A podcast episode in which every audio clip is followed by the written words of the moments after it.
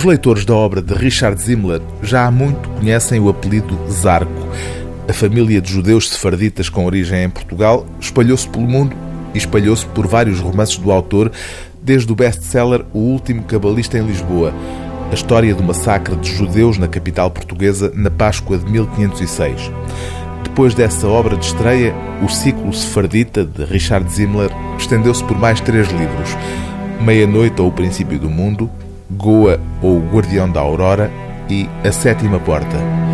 Agora, em Os Dez Espelhos de Benjamin Zarco, este autor português que escreve em língua inglesa prossegue a saga de uma família judia dizimada no Holocausto. Os únicos sobreviventes, Benjamin e Shelley, são os protagonistas deste novo livro.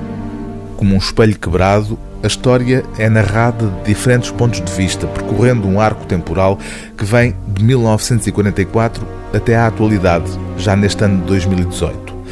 Benjamin Zarco, Benny, é alfaiate em Nova York e vive sob a angústia de tentar encontrar uma razão para ter escapado com vida quando toda a sua família morreu.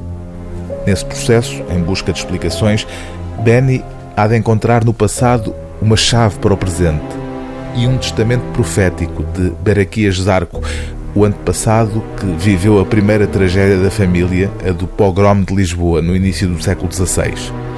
Apesar de assombrado pelo passado, Benjamin Zarco recusa-se a falar do que viveu para não sobrecarregar o filho com os tormentos do Holocausto. É o filho que o conta nesta passagem, logo no início do romance.